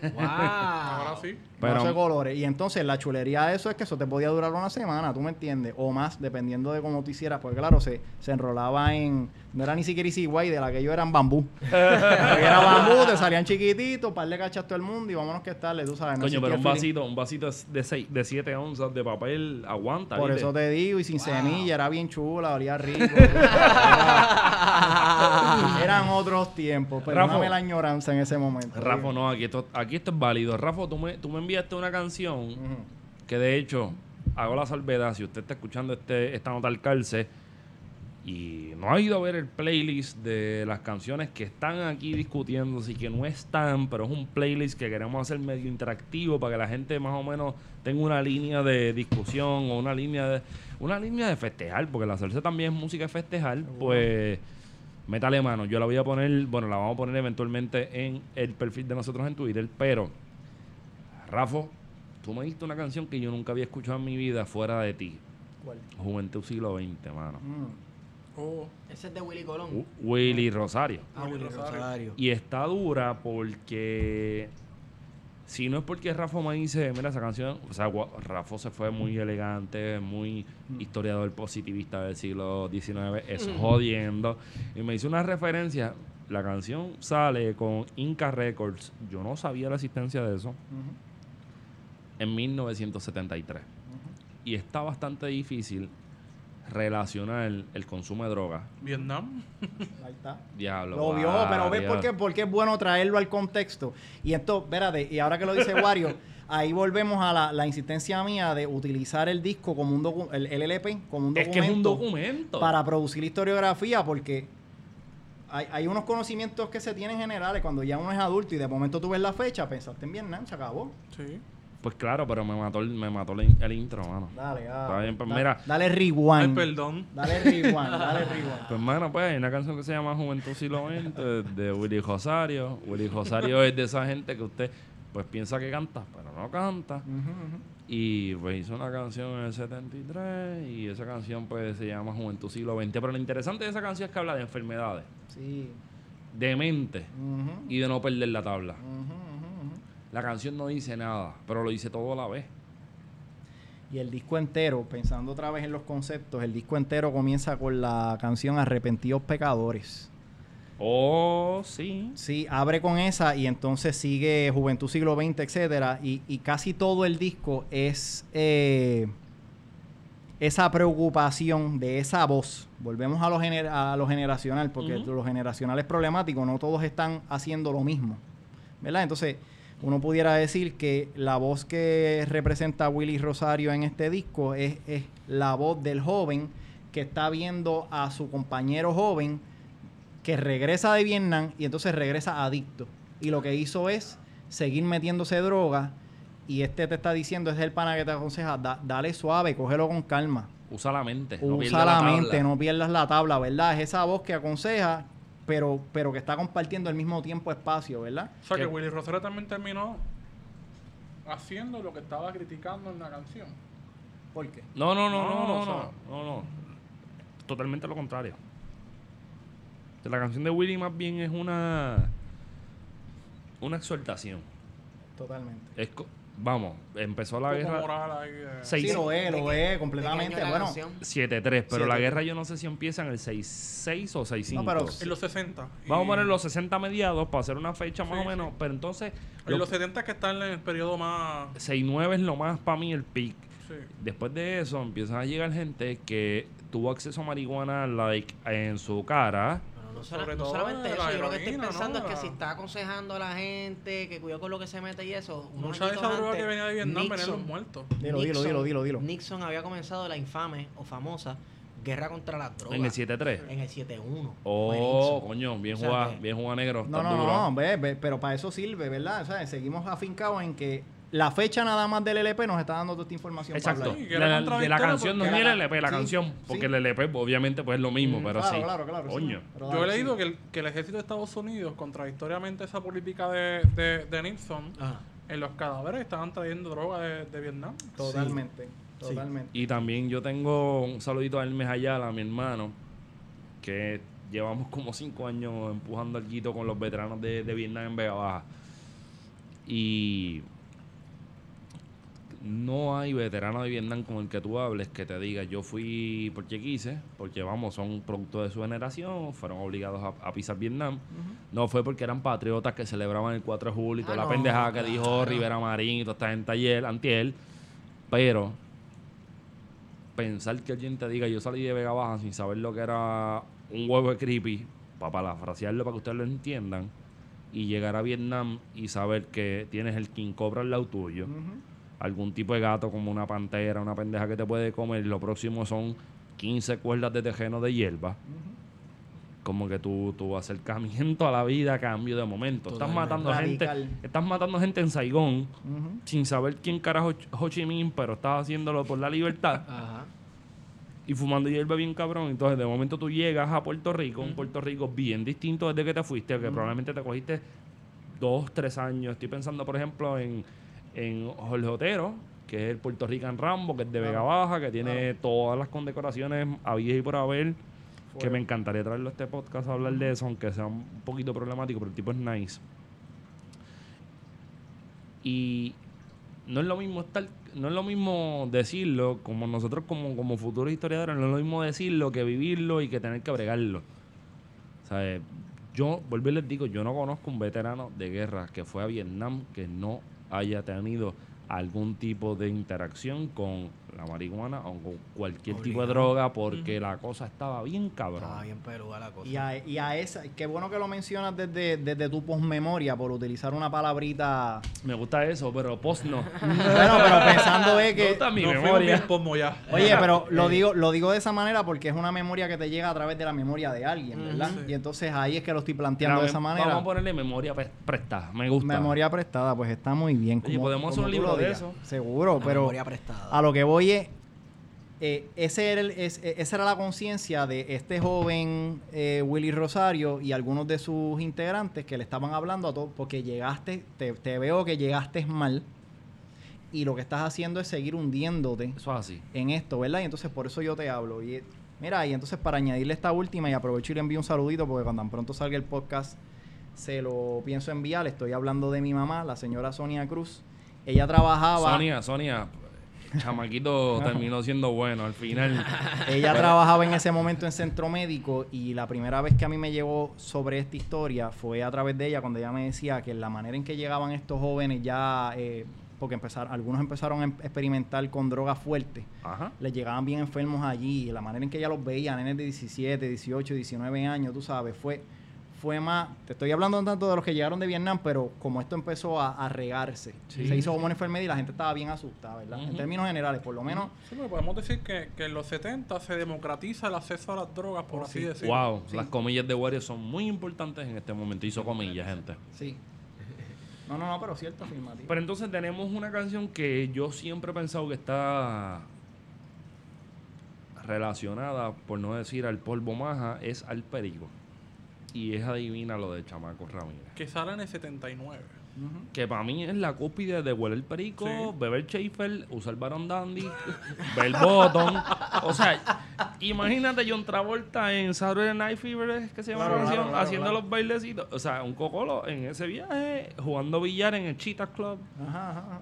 Y tiene por lo menos 250 pesos en perico en el bolsillo. Fíjate, y qué bueno que hiciste esa referencia a lo de John Travolta, porque a finales de los 70 la salsa empieza a jugar mucho con el disco. Oh, sí. basado en Saturday Night Fever. Hay un disco de Ismael de Eddie Palmieri, Lucumí, Macumba, Voodoo. Ah, mira qué bien. Uno que otro track son salseados como lo que tú pudieras conocer, pero El lo, bajo, el bajo en dos beats. pero lo otro es disco. Una salsa disquía, si uno pudiera decir, y entonces dicen los que saben que una de esas canciones, la, y la intención de Eddie era una de esas canciones colocarla en el soundtrack de la película. Nice. Entonces por eso tú oyes los esas cosas este, futurísticas, Sí, volvemos a lo mismo. Eso, eh, El. Rubén Blades, en canciones de Rubén Claro. Blades, de la Sonora Ponceña Sigue, y sigue. de Roberto Roena, tú empiezas a escuchar Bello en los Monumental 70. de la Sonora Ponceña Exacto. hay unos ritmitos los, ahí. bien. los synthesizers, los, los sintetizadores que se pusieron Sí. de moda en los 70, tú los comienzas a escuchar por una que otra canción, que a mí me encanta. Hay Sí, gente que los sí, detesta, sí, a mí me sí, sí, encanta. No, no, pero le da tremendo. Sí. Sí, sí, sí, sí. un Blanco es. Frito se come, Gallina lo pone. Gallina lo pone. y huevo, y huevo no. no es. Ok. Tiene que ver mucho con, con el tipo de de narcotráfico que se da entre la libre sociedad y la cárcel. ¿Verdad? Me gusta eso. Cuando tú, ¿verdad? Este, eres un familiar que vas a visitar y entonces a través de tu cavidad anal Le dicen, le dicen a eso en la, Por el en y la por la vagina. Y por la también, vagina. por supuesto. le dicen a eso en la, en los en las gallinas la cloaca. la cloaca, ¿verdad? Le dicen eso. Introduces algún tipo de, de- mercancía, entras, ¿verdad? Y por eso entonces dice gallina lo pone, pero huevo no es. No, no, no. ¿Verdad? Tú sabes. Y Coño, Rafa, entonces, tú llegaste ahí solo. Pues Se yo, puede buscar la canción. ¿eh? No, no, no, dame un break, pero tú llegaste ahí solo. yo creo que ning- Nas tenía una canción que decía No idea is original. Y yo no me atrevería a decir que llegué solo. Pero la calle te llevó ahí, porque está, ese análisis está cabrón. Es posible, es posible, es posible, tú sabes, es posible. Que se oiga. Ese análisis está bien cabrón. No, no, no, pues tú sabes, y ahí está. Este, o sea, blanco es, dilo, frito se, Se come, come, gallina lo pone y huevo no es, tú sabes. Y entonces tú estás... te- y, y entonces también yo creo que la letra también te lo dice porque estamos hablando de algo de las galeras. Él está hablando de... Sí, estamos sí, re- sí. Este, qué La sé yo, pues entonces a- cárcel. a- es el tránsito este de que... Oye, vuelvo y le van. No, papi, tranquilo, dale, dale. Esto es un podcast muy humilde. En el pasillo, la campana llama inquieta. La campana, la guardia hizo una limpieza. La abuela hizo una limpieza. Voy Ese a chamaco. Sí. cantando, la música ya comienza. La música ya comienza y llegó. Llegó la droga la canción. Esto es, frito se come, gallina lo pone y huevo no es Mano, otra vez. es- La eso- Yo le he dado repeat a esa canción un par de veces. Desde que, Bien, bien, brutal. desde que me enviaste la, la lista de las canciones, me encantó. Sí, Y a leí full. este cuando llegué. Es un temazo y abierto, mano, tú sabes, pensándolo desde la moral, desde la moral puertorriqueña, que se pasa hablando mucho del trap y de Utilizando una reggaetón. parábola de adivínalo. Adivínalo. y adivínalo. Vamos, entonces estamos hablando que la música de la generación de estas personas que en los 90 luego procedió a hacerle guerra a lo que era el underground, pues mira lo que está hablando. Está hablando de meter droga a la cárcel y de, de meter droga, de meterte droga por el culo o por el toto y meterla en A la la cárcel para que tú, para que tú te la metas. O sea, vamos. Con eso quieren predicar la moral. Seguro. Pero, no, por bueno. eso, por eso seguir, seguir el análisis este de una expresión cultural de una generación vale la pena, porque si decimos brevemente que la salsa es la expresión cultural de una generación urbana eh, después de la Segunda Guerra Mundial, es decir, este mundo que se está formando nuevo, Sí. carreteras, eh, urbanizaciones, etcétera, pues entonces el reggaetón uno lo puede ubicar donde es la expresión cultural de, de ese mundo caído. Estos jóvenes que están naciendo o se están criando en, en la peste de, de- Sí. de lo que, de lo que, de lo que fue aquella Porque si te das cuenta, eh, son, ok, se está formando un mundo nuevo, la creación de la- en las urbanizaciones y un supuesto boom los económico. suburbios, ¿no? Están Exacto. marginando gente. Exacto. Claro, claro. Pero estas personas que parece que quedaron fuera de este proyecto de Claro. ultramodernización después de la Segunda Guerra Mundial, pues entonces comienzan a buscar estos outlets, que lo mismo pasa con el underground en los 90, con Claro. una supuesta eh, bonanza económica o yo no sé qué diatre que hubo en los 90, con, Saludito- con el un- Rosellato. Un saludito a Víctor Fajardo. Exacto, ¿sabes? Un holgorio que hubo en los 90 para ciertas personas de la sociedad. Para estas personas de la sociedad, ¿dónde quedamos entonces los marginados? Las personas de los residenciales, etcétera. Pues entonces se meten a No, hacer underground. fíjate, y, y- en ese Puerto Rico del 90 es donde empieza a haber un auge, y 90 aquí lo estamos tomando loosely, ¿verdad? Pero Sí, donde sí, sí, empieza sí. a haber un auge de, la, de las urbanizaciones cerradas. El control de acceso. control claro. de acceso, Sí. etcétera. Entonces son, son, ¿verdad? Volvemos a lo mismo. O sea, como, como ese país cayó, lo que sea que prometió el del 60 y el 70 cayó, tú, tú lo que tienes entonces son seres humanos organizándose en fragmentos, urbanizaciones cerradas Ajá. para, para no perder. Sí, que lo vemos en los 70, el quiebre de ese proyecto modernizador del Estado Libre Asociado que va a llegar al final, en los 90, con la, lo que va a ser la mano dura de Rosselló. De acuerdo. Y, y fue más duro para los que quedaron fuera de las urbanizaciones Full. Eh, eh, eh, a, a- puerta cerrada, ¿verdad? Que es la que estamos Sí, hablando. control pues. de acceso. Control de acceso. Que, que hay una relación bien clara, como la que tú estás diciendo, en el mismo proyecto de urbanización y de modernización del país en los 50, 60, los que quedan afuera, de la 21, Villa Palmera o el Bronx o Harlem, son los que están haciendo salsa. O sea, de nuevo, es un outlet para esta gente Ujú. Que les sirvió para decir todo lo que tenían que decir, mano, este, y más, y más, que digan más. O sea, a veces yo he pensado que son tímidos. tanto en la salsa fueron tímidos como el rap. En el, en el caso de Puerto Rico, fíjate, y esto es una nota al cárcel dentro de la De nota la al nota al cárcel. cárcel. Ajá. Este, en el caso de Puerto Rico, eh, yo pienso que ha habido un, un dejo con el rap en específico, porque en Puerto Rico hay también un.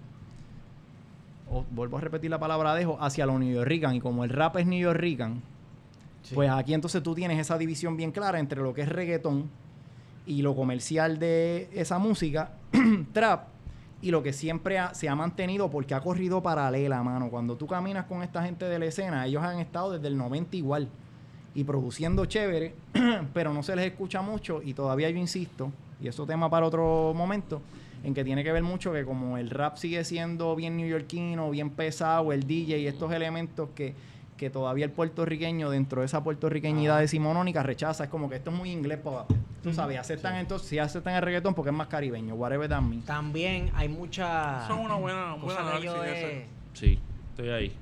cosa que yo he notado que en ese rap New Rican también hay mucha cuestión de protesta Claro, pues, explícita. Sí. Ya no es tanto te voy a mostrar lo que hay en la calle, sino es protesta, incluso cosas políticas Dura, sólidas, dicho. dura. Entonces, eh, sí hay uno que otro rapero que yo creo que logra conectar esos dos mundos paralelos. Para mí, uno de mis raperos favoritos es Didi.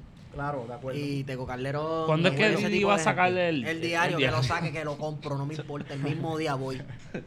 Y, y voy a casa de los tapes para que me firme el disco.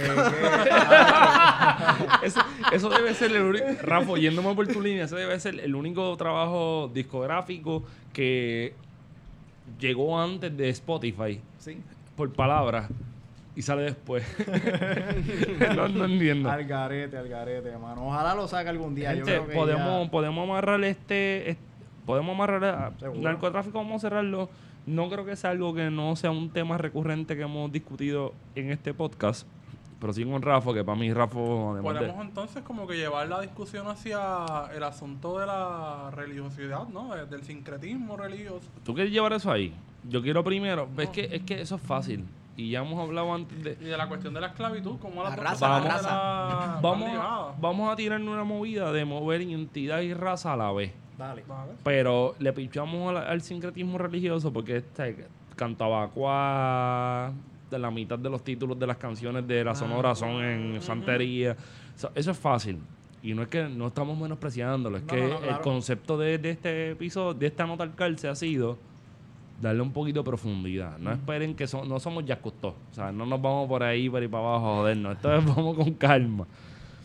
Pero yo tuve una conversación con Rafa, de esas conversaciones que duran como 10 minutos, pero son como 12 años de vida. Solamente le pasa a los historiadores e historiadoras. Eh, tú te en, en esas conversaciones tú te pones al día, cuadras algo y a la vez sabes por dónde va la cosa, que es lo importante. Y yo recuerdo haberle dicho a Rafa, Rafa, hay una canción de Yo Arroyo que a mí me para los pelos. Y le dije, se llama La, la, la Rebelión. Esa canción es otra cosa. Esa canción está cabrona. Esa canción para mí es... Yo, yo no soy el mejor tipo bailando. Probablemente cuando estoy borracho bailo bien cabrón porque me suelto. Pero cuando estoy en mis cabales soy una mierda bailando. Anyway, cuando tú escuchas la rebelión, no hay ni mucho break porque la rebelión empieza hasta con un spoken. So, ya hay una construcción de una narrativa para legitimar lo que se está diciendo. Porque probablemente, probablemente estamos hablando de algo de, de- de lo que nosotros conocemos como historia oral. Y nos estamos moviendo del Caribe puertorriqueño y el Caribe neoyorrican allá hacia el Caribe colombiano. Colombiano. Cartagena.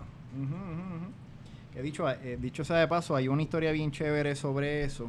El libro es de Lice Waxer, que murió. Eh, algo con Memory. Algo con Memory, les prometo que se los busco y se los doy. Pero la autora es Lice, L-I-S-E, Waxer.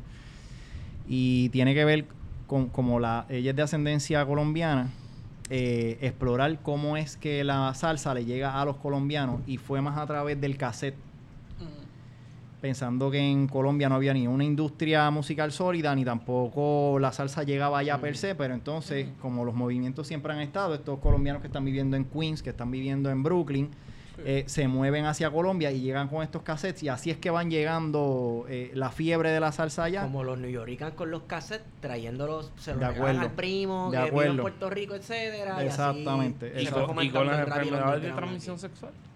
También. también, también, Entre también. América y Europa, obligado. sí, Mira, sí. eh, busqué la autora del libro The City of Musical Memory There you go. de Liz Waxer, publicado en el 2002. Sí, muy bueno, mano. Por lo menos yo lo que he leído son los reviews y eso a mí me llama la atención porque eh, algo que se plantea en el libro de ella es cómo entonces estas comunidades que se encuentran en esa música dicen, mira, vamos a traer a esta gente y entonces sin la disquera, sin promotores ni nada, entonces empiezan a llegar algunos de estos artistas que cuando estos artistas, hay testimonios de estos artistas que llegan allá y empiezan a sonar y la gente se sabía sus canciones sin haber sonado nunca en la radio.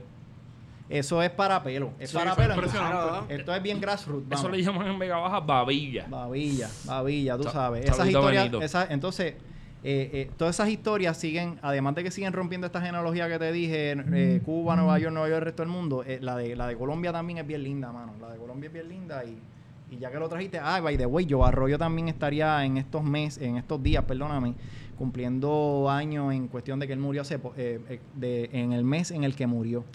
¿Sabes? Que lo mencionaste y está chulo que lo hayan mencionado. Arroyo, suena bien ese apellido. Qué interesante que muchas de estas canciones de la salsa de Cartagena, de Colombia, tiene que ver mucho con el tema de la esclavitud y me imagino que tiene que ver con la El ciudad, puerto ¿no? de entrada, Cartagena, es el la- puerto de entrada, puerto de entrada de esclavos. Además de la experiencia de los palenques en Colombia, esa experiencia, los esas palenques tienen mucho que ver, pero yo pienso que saludito a Margot donde quiera que esté. Amén. Este, en esa jugada el palenque, por lo menos yo lo pienso dando para el Pacífico. Y Sí, dando lo que para es el el Choco. Exacto, para el Choco. Ahí más o menos dando para el Pacífico da una una mirada distinta al Colombia que nosotros estamos Ese acostumbrados. es el Colombia negro. Ese- Exacto, el Colombia negro da para el Pacífico. El Colombia que a todo el mundo le gusta visitar, pues da Pero para hay el un Colombia negro que es en Cartagena, que, que está más Cartagena- por Cartagena- decirlo, está en el Caribe. Yo me atrevo a decir una cosa, y puede ser que gente que sea de, de Colombia me lleve a la contraria, pero no me Sí, importa. sí, no, no, pero estamos aquí para... El Cartagena que tú estás mencionando como, como caribeño, para mí es primero caribeño y después Colombia. Sí, Lo veo muy distinto, lo Estamos veo acuerdo, sí. es un- lo veo como punto de transbordo, lo veo como menciono Colombia porque es la entidad geográfica que existe hoy día. Es como, por ejemplo, cuando yo cogí los otros días un quiz en BuzzFeed de mencióname, mencióname los, los no te rías, cabrón. Esos son los quiz que yo puedo matar, que yo puedo demostrar que estoy duro. Mencióname todos los países de Sudamérica y yo no podía pensar que yo saqué 100% en un minuto porque yo sé lo que es Surinam. La gente siempre se olvida de Surinam Ah, sí, y de. Guyana. Guyana es cuál? Ah. Ah, cierto, la francesa. Eh, no La te- francesa No, no te, no te para ahí, pero volviendo al tema de la canción, yo pienso que, o sea, lo que me llama la atención, que por eso es que le digo a Rafa, vamos a tratar de hacer esto para cerrar identidad y raza a la vez. A mí me vuela a la mente que esta generación, yo no sé en qué año empezó yo Arroyo, pero me parece que son de los que empezó en Fania en los 50, por- probablemente en los 60. No, no creo, no creo. Fíjate, y te tengo que ser bien honesto, la historia de Joe la conozco poco, pero no, Joe es posterior. Posterior. Podemos... Vamos, vamos a hacer el search que se la, la, la página Discogs, discogs.com, es un meta, una meta base de datos bien exagerada. Es una comunidad en donde se intercambian discos, etcétera, pero discogs.com Ah, ahí tú pones, qué sé yo, digamos yo Arroyo y no solamente te va a dar la información de Joe, sino los discos que hizo, las orquestas en las que participó, donde hizo coro, etcétera. Es un excelente archivo eh, digital. Histórico. Histórico, vamos, histórico y digital, que lo que uno no consigue quizás en el, en el LP lo puede conseguir allí. Pero vamos a ver cuándo comienza. Esa, esa Estoy en, canción... la, estoy en la página, ¿no? esa, esa canción trata de cuándo una historia, ¿no? De una pareja de africanos. Entonces me recuerda un poco que en alguna clase que yo estaba tomando de historia del Caribe, se habla ¿Con de quién? que los ¿Con quién? jesuitas... Con Justi. Vaya con Justi. Saludos a Justi. Eh, eh, es referente aquí, aquí siempre se habla que Justi te va a tirar la mala. Sí, Pero no pero- la mala, en- no mala de No, colgarte, sino la mala de clavarte, que es distinta. La tira, la tira. Y yo recuerdo que estábamos haciendo una lectura sobre Cartagena, sobre los jesuitas. La presencia jesuita en Cartagena y cómo los jesuitas recibían a los esclavos. Cómo miraban a los esclavos de forma distinta a los españoles tradicionalmente. O sea, esa, esa mirada más humana de, de decir, mira, lo- los esclavos son humanos también. Y la canción empieza de los años 1600. ¿De qué año, de qué año es la canción?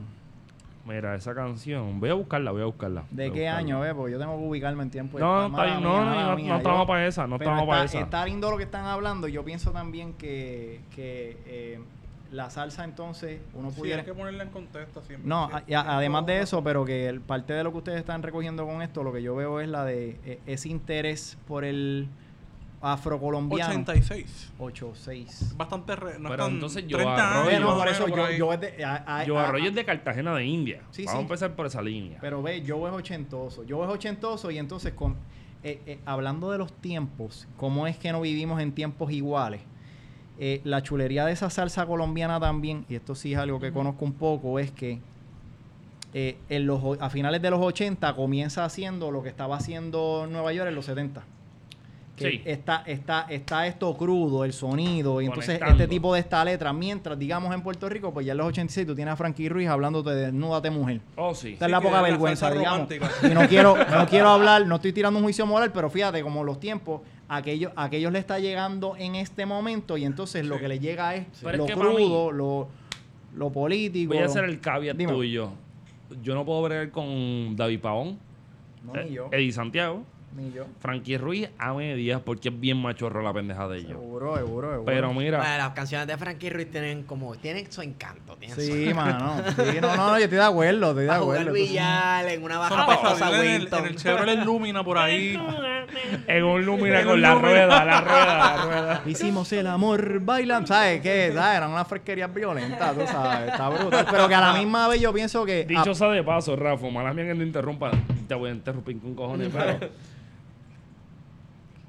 Frankie Ruiz hizo el amor bailando antes del perreo.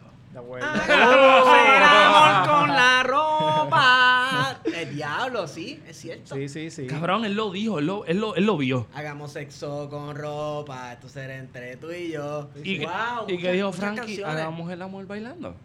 No, no, no, pero está cool porque sigue, sigue trayendo la que hay una conexión. Esto, de nuevo, son, son expresiones culturales de, Wow. de- de generaciones que están viviendo una realidad. Me dijiste, vamos, vamos a meterle esto para cejar esta nota. Dale, dímelo. Hablamos de la rebelión. Que pienso que deberían, si no la han escuchado, que puede ser que estén viviendo debajo de la si misma. no la han escuchado porque nunca han ido un quinceañero en su vida. Si no han escuchado la Mira, si no han escuchado la rebelión, están viviendo debajo de, debajo de la misma piedra que Michael Stewart. El tipo que está al lado tuyo respirando con un sorbete es Michael Stewart. Pues mira, yo encontré una nota que decía que eso salió de, de la- de una canción de, de un tipo que nadie conoce, un pendejo de la vida, un tal Tite Curé Alonso. Que escribió una canción que se llama Plantación Adentro. Cámara. Que O sea, su- que hubo un plagio. no, coño, Wario, no te vayas académico bien, bien cabrón. O sea, no, no necesariamente. Probablemente tenemos gente que está tocando el mismo tema desde distintas perspectivas y están haciéndose coro. No, mira, eh, y añadiéndole, Tite tuvo una relación bien chévere con Colombia. Existe, y entonces, hasta donde yo tengo entendido, ¿verdad? Que los expertos en Tite me, me, me corrijan. Tite, era como un sastre. Él pensaba en ti y él decía, te voy a hacer una canción. Y, entonces- canción va contigo. y, y es posible, es posible que él le haya hecho esa canción a Joe. O sea, era para que la cantara Joe. Pensando en, en, en, en canciones que él le hizo a Cheo, hay una canción que se llama Mi triste problema. Un bolerazo brutal. Que yo recuerdo la historia a través de la boca de Cheo, no porque yo cono- haya conocido a Cheo, sino porque pues uno lee o, o ha visto videos, etcétera, que Cheo decía, mira, me faltaba un bolero para el disco llamo a llamo a, a Tite Ajá, y le digo, Tite, estoy arrollado, me hace falta el bolero y Tite dice y Tite le dice, ¿sabes qué? Dame un break. Y siguió y siguió hasta que encontró esa canción y es una de las canciones más lindas que Cheo ha interpretado, mano, y entonces la letra te dice sobre este individuo que está o casado o con su pareja, pero siente un profundo amor por una otra o un otro, vamos, porque estamos en, en otro mundo. Sí. Eh, y, y, y, y, no, lo- y no puede hacer nada con lo que siente, ¿verdad? Porque se siente fiel o se siente digno de, de estar acá, ¿verdad? Entonces a lo que voy es que, que Tite tenía esa, esa habilidad de, de como, como sastre, como costurero, hacer música para ti, que existe la posibilidad entonces de que él haya hecho eso directamente para Joe. ¿De dónde vengo? ¿De dónde vengo? Mira, esa canción, 1969. ¿Qué está pasando en los 69 en Estados Unidos? Dime Eh, tú. La lucha negra, la lucha feminista y todas esas luchas que hoy día los blanquitos y el otro corillo piensan que está el garete. El álbum se llama Together. Que está duro, está y, em- duro. y empieza, y empieza, aquí, aquí sí, curiosamente, eh, la, la, la escribió Rey y la está cantando Rey en ese en inglés New Yorkican que suena bien sabroso. eh, eh, y entonces está haciendo ese, empieza con esa canción haciendo un llamado de que, mira, tenemos que vivir, to- you can be black, white, green, yellow o whatever, tú sabes, eh, ese llamado. Pero Respondiendo a la convivencia que había entre los puertorriqueños y las comunidades afroamericanas en Nueva York, por ejemplo. Eso es así, ¿no? Y que habla sobre esas experiencias, pero ¿de dónde vengo ahí me llama la atención? Por el año en el que se produce y la pregunta que está haciendo, porque él dice, eh, son, fueron de apellido Cruz y apellido eh, Fernández los que construyen esta letra, interpretada por el cantante de Rey en ese momento, que era Albert- Adalberto Santiago. Mira, pequeña cosa, casi pequeña, nada, casi pequeña. nada, casi nada. Pero lo que voy es, mira, ah, perdóname, cuando venga. Ah, no, no, de hecho, Perdón. dame acá, le doy Perdón, refill, perdón, dame que le doy refill yo. Mira, Hoy no, hoy no hay barrito. Hoy estamos en. Hay dos estrellas, Hoy estamos hay dos estrellas, hay dos estrellas, no vengan con esa. bueno, pero va- eh, haciendo una pausa, ajá, gracias, Boris. Gente de gente de allí de Fernández en Bayamón, si nos quieren patro- patrocinar, yo siempre tengo problema con la R. Un 5 estrellas de eh, edición limitada de 750 dólares, pues no lo pueden dar en confianza. Nosotros vamos a seguir queriendo el Randes Bajilito como siempre lo hemos querido. En otras Así que- palabras, contéstenme el DM de- que les envié por Instagram. Sin dignidad ni vergüenza, no me importa. Por favor, les envío un DM por Instagram, contéstenme. Dale, dale, dale. De pecho. De, pecho, yo soy experto en eso. Seguimos. Dale, zumba. Tú tienes entonces a estos individuos que eh, deciden irse al discurso originario por excelencia de Occidente, que es la historia de Caín, eh, perdóname, de Adán y Eva. Y ellos dicen, si blanco era Adán y Eva también, entonces ¿por qué es negra mi piel? Esto es... Diablo. Esto es para mí una pregunta para ponerse... eh, eh, es una pregunta que, que trata de, de- de cuestionar el conocimiento que fue construido hasta el momento. Claro. Y, y no, y no cualquier conocimiento, de nuevo, estoy hablando de que uno de los conocimientos fundamentales de Occidente eh, eh, está en ese ori- en origen bíblico. Sí. ¿Verdad? O sea, no salimos del mono. Es una de las tantas este, eh, perspectivas que existen en Occidente. Ajá. No salimos del mono, venimos del hombre, creado por Dios, etcétera. Y frente a esa gran historia, Ajá. es que entonces estos individuos, nacidos y criados en Nueva York, eh, que digamos dentro de esa historia no caben, serían unos dos nadie, están haciendo esta gran pregunta. Bueno, y esa gran pregunta me lleva a pensar, caramba, ok, si por qué Adán y Eva son blancos y yo soy negro, si fueron, ¿de dónde salí yo? Te pones a pensar, bueno, Adán, la Biblia dice que Dios creó a Adán a su imagen y semejanza, entonces está diciendo, ¿por qué el creador, el que me creó es blanco? De que, ajá, esa... ¿Quién soy yo ante este mito cre- de la creación? donde el objeto creado es blanco a imagen y semejanza de Dios, pues ¿qué soy yo para Dios?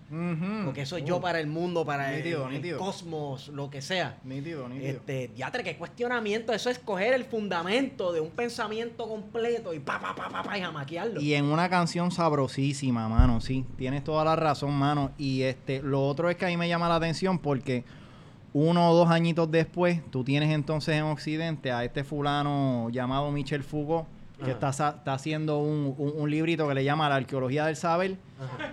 y está cuestionando unos fundamentos similares a lo que hicieron estos fulanos en Nueva York, ¿entiendes? Pero, digamos, ¿verdad? Y entonces aquí quizás yo sangrando por la herida, a Foucault se le hizo caso y a esta gente no.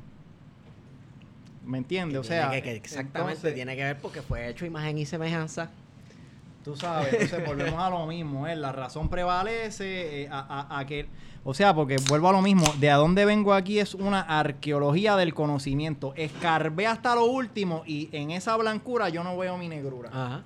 ¿Y qué escarbaron? Escarbaron el, uno de los conocimientos más importantes originarios de Occidente, concho, la, la historia de Adán y Eva, mano. La creación. La creación. La creación. Si blanco era Adán y Eva también, entonces ¿por qué es negra mi piel? Y sale dentro del contexto del que tú dijiste en este Estados Unidos, de los derechos civiles, este eh, y esta chulería, mano. Esa canción para mí, raza, identidad 101. Y a la misma vez te sirve para hacer cursos de historiografía bien duro, mano. Y yo escuché ayer Bungalow Blues. Oh, ¿la escuchaste? La escuché, no entendí un carajo. Esa canción está bien gufiada. Para mí, la historia del Bugalú es la historia mucho antes de, de las memorias de Bernardo Vega. Uh, duro. Y de, y de, ¿cómo se llama? Colón, Colón. Este. Ah, el Colón, da- el Colón, el Colón Paper, Jesús Colón. Jesús Colón. Sí, mucho antes de estas memorias de Colón. Que de- dicho sea de paso, vamos, Dímelo, a, hacer- dímelo, va- dímelo, vamos a darle fundillo a eso. Dale, dale, dale. Este, Bernardo Vega era un puertorriqueño radicado en Nueva York en principio del siglo XX. Eso es así. Sí. Previo a la ley Jones, previo a ser ciudadano, que impulsó un par de cositas. No te No, pongas. pero me gusta. A mí me gusta cuando me vienen a la escuelita, dale. que impulsó un par de cositas ahí, como que de derechos civiles, cuando no habían derechos civiles, que se fue a los puños con los italianos en el Bronx, ujú. Que era un trabajador de los muelles y que había conocido a un tal Jesús Colón y siguieron impulsando un montón de cosas bien loquitas, pero bien bonitas, que también incluía romperle los dientes a los italianos y a los judíos en el Bronx, porque gente cuando los boricuas cruzaban para los Estados Unidos también cruzaban con todas las violencias que podían haber y estaban conscientes de, no, no creo que estuvieran ni conscientes, estaban conscientes de defenderse, porque el barrio se agrandó de ser Puerto Rico, de ser Puerto Tierra, de ser donde fuera que estuvieran, porque por ejemplo en el caso de Jesús Colón y de... Se te fue por ahí para abajo, Evo. Está, está grabado, está grabado ese buche. Este, en el caso de Jesús Colón y de... Ah, se me fue el nombre. Bernardo Vega. Bernardo Vega, que de hecho son las memorias que alguien por ahí medio jodió, un tal César Andreu. César casi no. Pero hay un librito de una gringa rescató que está bueno, yo lo tengo, este Puerto Rican Citizen se llama ese Mm, libro, está mm. bueno. De hecho, yo creo que están viejas. Mira, te iba a sé. mencionar Ah. acerca de las violencias.